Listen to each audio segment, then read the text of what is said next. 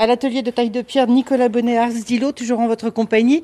Euh, Nicolas, ici on fait quoi On va le rappeler à nos auditeurs. Donc ici, on fait de la taille de pierre, on restaure du patrimoine et on crée des projets euh, de pierre euh, de manière contemporaine. Alors on est dans un atelier, ici c'est un véritable lieu de vie. hein.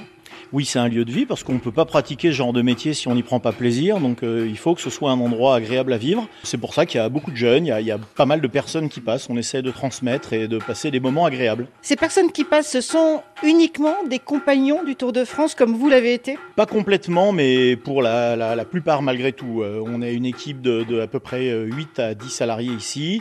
Il y a bien de la moitié euh, qui sont issus du compagnonnage. Alors on a un compagnon euh, devant nous, c'est Tommy. Tommy, bonjour. Bon, déjà, je ne suis pas compagnon, cela dit. euh, en effet, je, fais, je suis sur le cursus, oui. Vous êtes sur le cursus du Tour de France, ça veut dire quoi Mais c'est qu'il faut, euh, il faut du temps pour devenir compagnon, quelques années, et je suis donc sur le Tour de France qui, est, euh, qui fait partie de l'apprentissage. Qu'est-ce qui vous plaît dans la taille de pierre, vous La matière.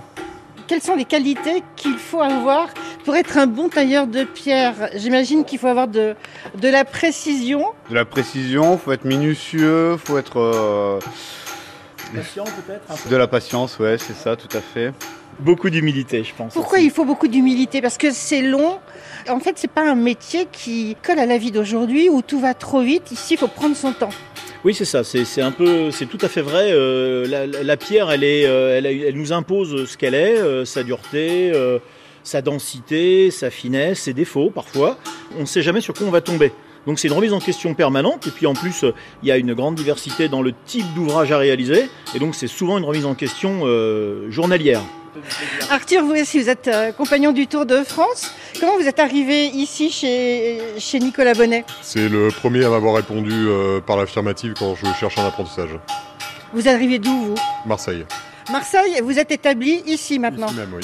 Qu'est-ce qui vous plaît ici dans cet atelier Euh, le salaire, les horaires aménageables, le véhicule de fonction, euh, toutes, toutes ces petites facilités qui, euh, qui font de nous euh, des ouvriers heureux, honnêtes. Il a beaucoup d'humour, je crois, parce que ici, vous m'avez dit quand je suis arrivée, on est dans une vraie famille. hein. Oui, oui, tout à fait. On essaye euh, de. de- bah, d- c'est des métiers, euh, c'est des métiers un peu artistiques et on peut pas, on n'est pas des, je veux dire, on n'est pas à la chaîne, on n'est pas des ouvriers, on peut pas faire de série. Donc c'est des métiers où on, on, on a besoin de, de transmettre un petit peu ce qu'on a avec patience. On se dispute jamais dans cet atelier. Si, bien sûr qu'on se dispute, mais on se, on se discute pas, on, se- on se taquine. Mais vous voyez, par exemple, là, c'est intéressant. Tommy, euh, Tommy est sur un jambage, Clovis est sur un autre jambage, Arthur est sur le linteau, et euh, c'est une cheminée qui va être un ensemble après. Donc, faut discuter, faut, euh, il faut, il faut échanger sur la façon de voir les choses, sur euh, les outils. Il faut que chacun utilise les mêmes outils pour qu'à la fin, il y ait quand même une unité.